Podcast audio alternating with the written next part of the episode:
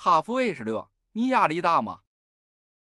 中国汽车这十几年发展史中，哈弗 H 六绝对是最成功的车型之一。上市超过十年，累计销量三百七十余万，近年来收获了大多数单月 SUV 销量冠军，也是中国累计销量最高的 SUV。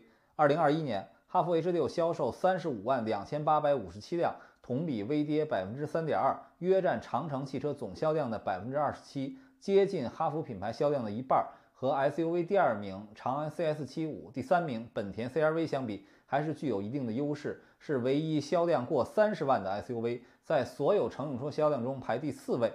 哈弗 H 六已经迭代到第三代，在竞争最为激烈的紧凑型 SUV 中，哈弗 H 六始终面向消费者的共性需求，质量稳定，各方面的特性比较均衡，而且在品牌优势的带动下。在渠道、口碑、维修成本等方面都有优势，可以说是这个领域购车不可回避的选择。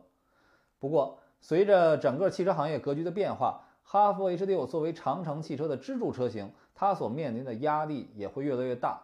首先是竞品层面，在去年的 SUV 月销排行中，哈弗 H 六一共丢了三次销冠，分别是九月少于特斯拉 Model Y，四月少于东风本田 CR-V。二月少于长安 CS75，其中长安 CS75 是最直接的竞争对手。长安 CS75 包括 Plus 车型，二零二一年销量二十七点五万辆，同比增长百分之四点八。按月度销量来看，虽然在二月份实现了超越，但是下半年有点后劲不足。按分省销量来看，长安 CS75 只在重庆、陕西、甘肃、内蒙古四个省区市销量超越了哈弗 H 六。而在广东、江苏、山东、河北、河南、四川等销量大省，哈弗全面大幅领先，说明哈弗在渠道方面的优势。但是，长安 CS75 Plus 换代车型即将上市，预售价十二点七九到十五点四九万元，应该会提高这款车型的竞争力。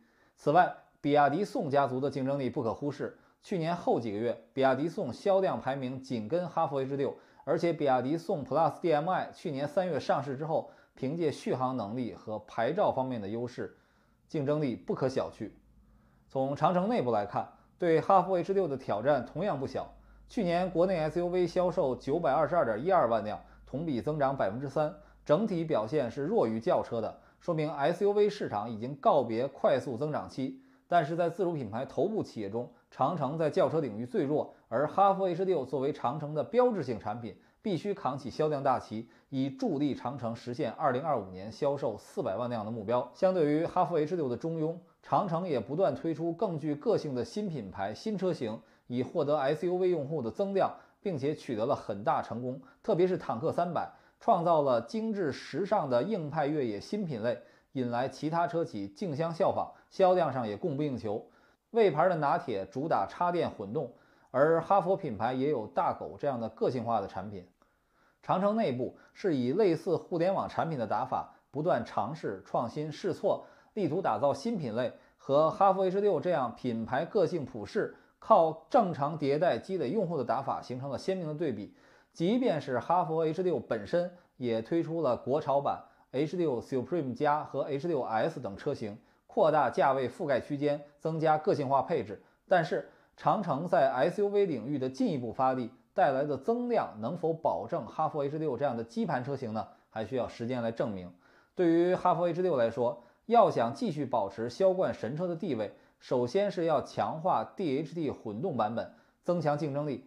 否则，今年吉利、奇瑞、长安、比亚迪全面混动化，必然给长城带来更大压力。